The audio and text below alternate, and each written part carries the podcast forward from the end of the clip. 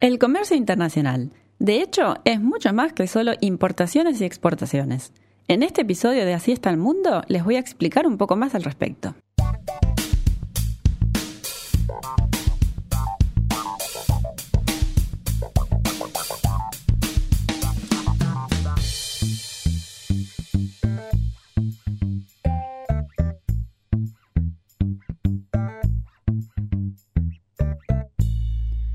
Muy buenas, los saluda Silvia desde los estudios de Radio Camacua y esto es Así está el mundo. Nos pueden seguir en Twitter, nuestra cuenta es arroba así está podcast. No sé por qué hablo en plural porque hago esto yo sola, pero bueno, será la costumbre. En esta ocasión les voy a contar sobre el comercio internacional, mi profesión. Trabajo desde que tengo memoria en esto y en este programa les voy a contar cómo es que llegan a sus manos aquellos productos que dicen importado por o hecho en China porque les puedo asegurar que a no ser que estén también en el ambiente del comercio internacional, créanme, no tienen idea. Los conceptos básicos en el comercio internacional son la exportación y la importación. Claramente es cuando un país produce un bien o servicio que otro país le compra. Nace de la misma necesidad que tiene cualquier persona que precisa comprar limones en la feria porque no tiene un limonero en el jardín. Existe algo llamado Organización Mundial del Comercio, que es el organismo internacional que se ocupa de las normas que rigen el comercio entre países. Su objetivo es ayudar tanto a exportadores como importadores a que se realice una transacción de compraventa internacional.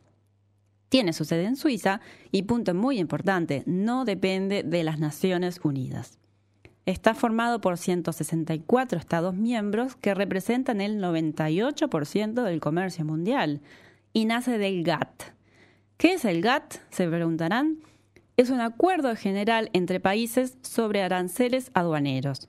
Se firmó en 1947 hasta que fue de cierta forma absorbido por la OMC en 1995.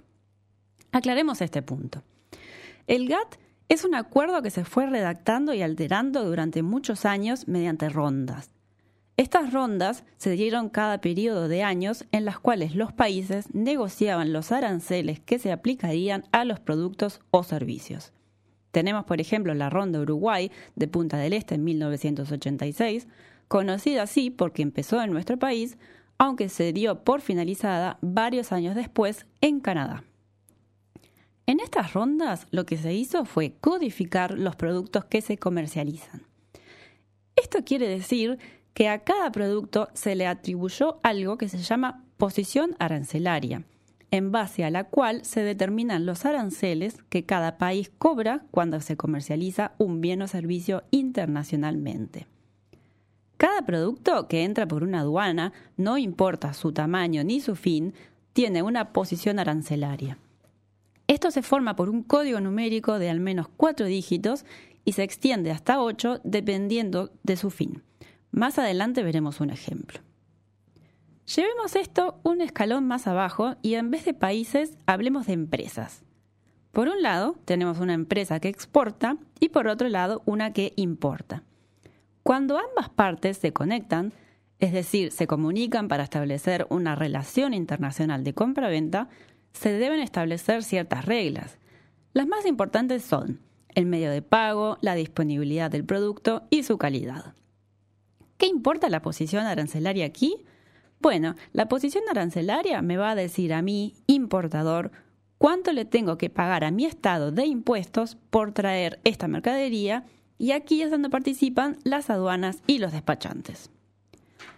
El fin de la aduana es asegurarse que se le cobre al importador los aranceles correspondientes según la posición arancelaria que el comprador declara ante ella. Por supuesto que la aduana también tiene muchos otros fines. Quizá el que primero se les viene a la cabeza es controlar el contrabando. Justamente el contrabando es cuando alguien ingresa mercadería sin declarar, evitando así pagar impuestos. Entonces la aduana actúa de cierta forma como policía del comercio. Mm, demasiados conceptos nuevos, ¿verdad? Bueno, repasemos. Tenemos dos países, dos empresas, una que compra y otra que vende. La que compra debe declarar mediante la posición arancelaria correcta a su aduana lo que está importando y de esta forma la aduana sabrá cuánto debe cobrarle de impuestos a dicha empresa. Esto funciona siempre así, no importa si se trata de lápices, coco rallado o autos. Siempre existe una posición arancelaria para todos los productos que se comercializan y es trabajo del despachante de aduana adjudicar la posición arancelaria correcta. ¿Cómo se conocen importadores y exportadores? Hoy en día es más fácil y en esto la tecnología de la comunicación ha ayudado muchísimo. Podemos entrar a Internet y simplemente buscar productores de lo que me interesa comprar, enviar correo o llamar para establecer la relación comercial. Pero por supuesto que esto siempre va a generar miedo, porque yo estoy hablando con alguien quizá del otro lado del mundo a quien no conozco y con quien nunca antes trabajé. Cuando quiero establecer una relación mediante canales más personales, se organizan ferias internacionales de comercio.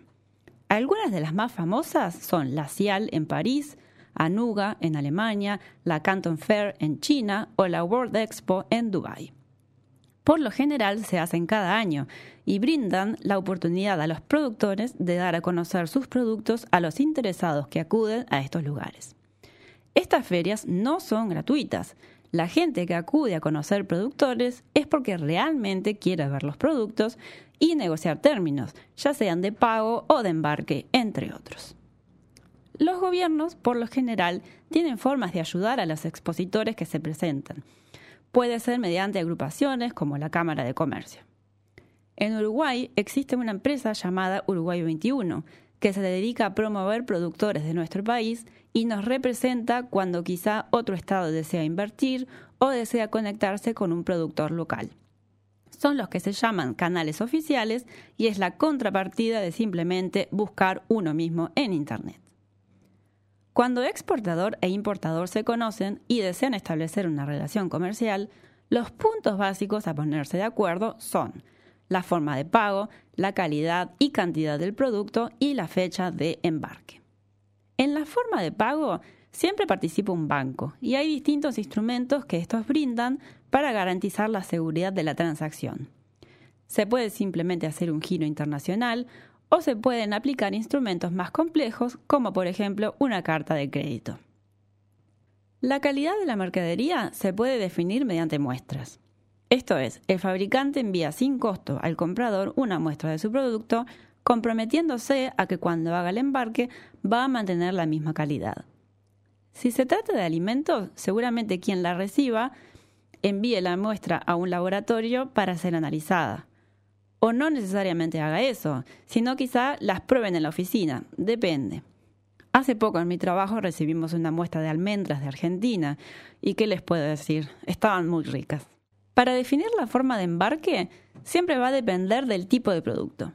Hace algunos años trabajé en una empresa que importaba quesos franceses. Estos tienen una vida útil corta, son productos delicados y por ende vienen en avión. Trabajé también con textiles y estos por lo general vienen en barco, a no ser que el comprador esté en un punto crucial, por ejemplo, por sacar una colección. Si se está muy justo de tiempo, se puede por supuesto traer también por avión, aunque los costos son muchísimo más altos que por mar. El método de transporte es siempre definido por la necesidad de venta del importador. Algo crucial que existe, y ustedes no tienen idea qué son, son los Incoterms. ¿Qué será eso? Seguro están pensando. Bueno, les explico luego de una pequeña pausa. Estás en Radio Camacua, Ciudad Vieja, Montevideo, Uruguay. Radio Camacua, la radio de AEBU. Soy Jonah Lemole y esto es Ladrones de Canciones. En el próximo episodio vamos a estar charlando con Romina Pelufo. Vamos a desentrañar dos de sus canciones. Suscríbete y escuchanos en tu plataforma de podcast preferida y también en radiocamacua.uy.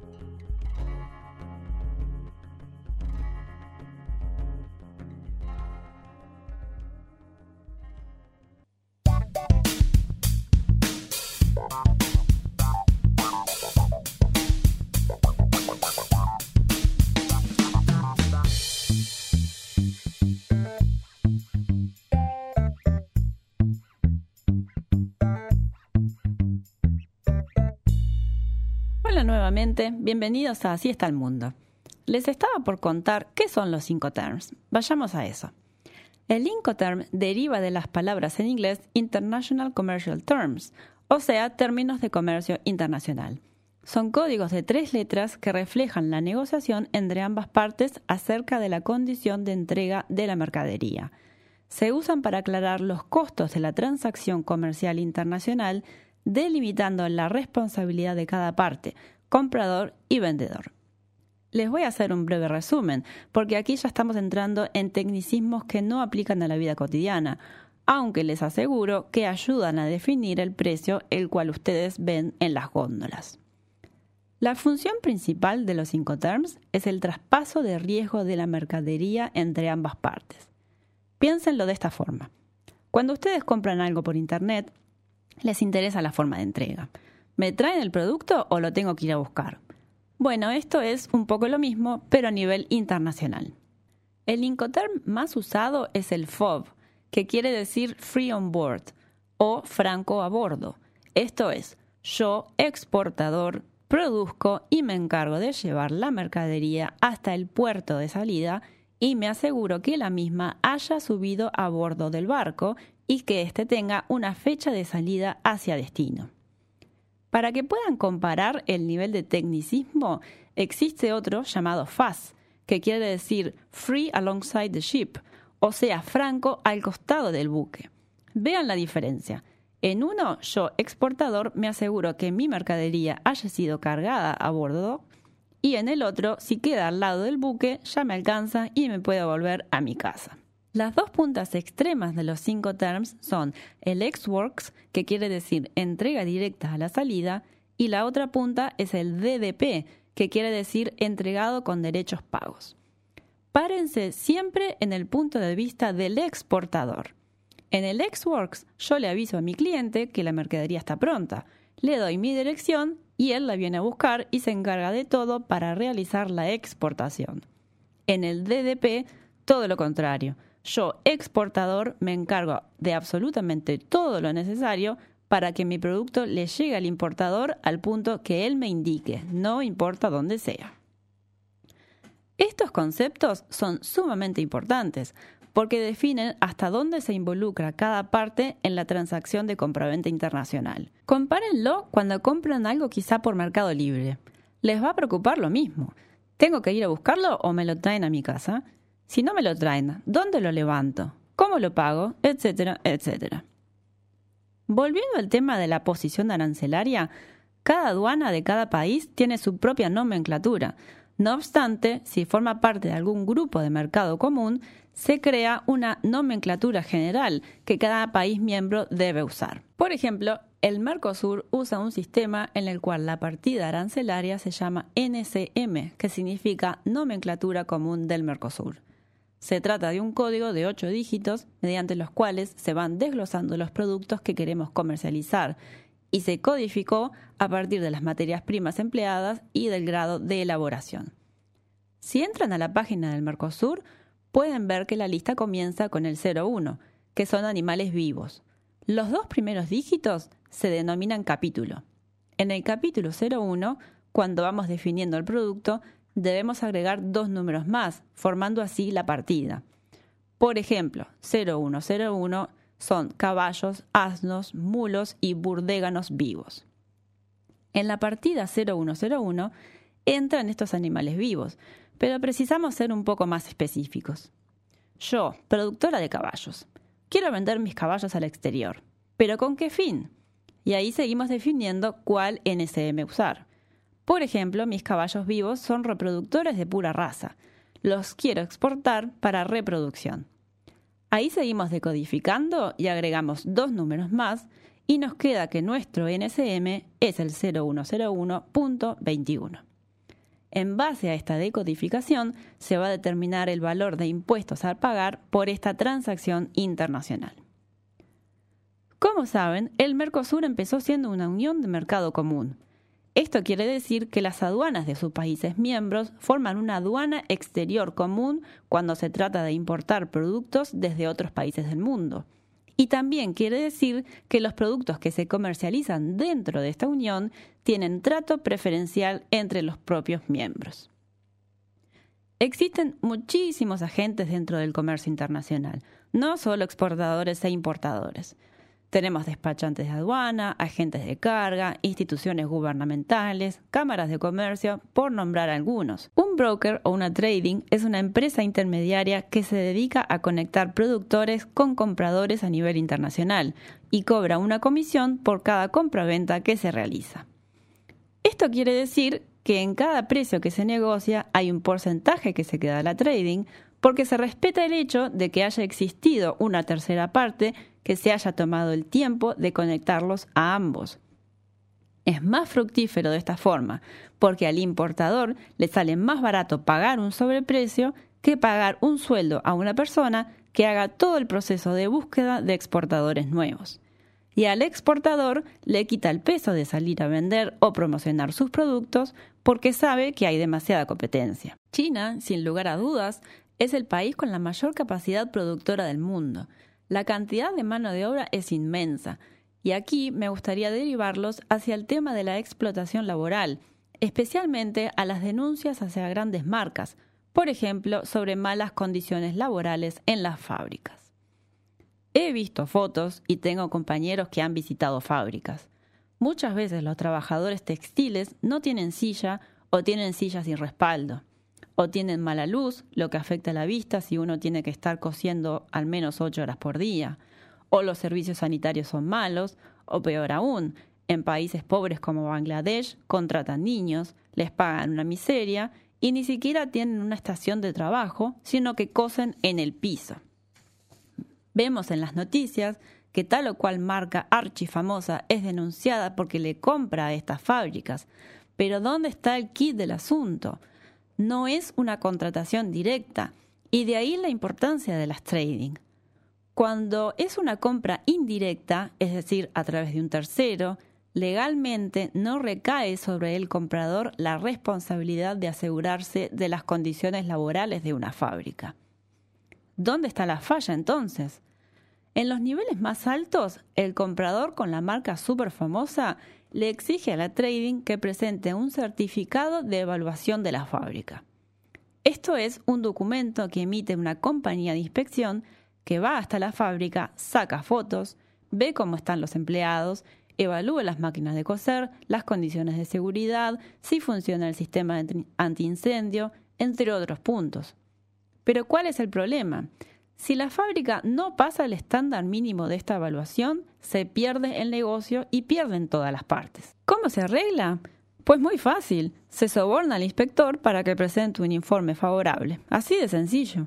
Las marcas siguen comprando en fábricas con trabajadores que no dependen legalmente de ellos, mientras que los trabajadores siguen trabajando sin una silla o aún en condiciones peores. Todas las grandes marcas que conocen, sea del rubro que sean, contratan tradings para hacer importaciones, lo que no quita que también puedan tener sus fábricas propias. Piensen en esos trabajadores cuando lean Made in Bangladesh en las etiquetas de su ropa, uno de los países más pobres del mundo. Lamento dejarlos con un gusto amargo, pero así funciona el comercio internacional, que como mencionamos al principio es necesario porque ningún país es capaz de autoabastecerse. Espero que les haya interesado el tema, quizás más adelante lo podemos retomar y profundizar un poco más. Así está el mundo es presentado y producido por mí, Silvia Cuitiño. Por Radio Camacuá, registro sonoro y edición a cargo de Alexis Vilariño. La canción que acompaña este podcast es Aces High de Kevin MacLeod. En Twitter me encuentran como arroba podcast. Recuerden suscribirse y dejarnos sus comentarios o preguntas. Hasta el próximo programa.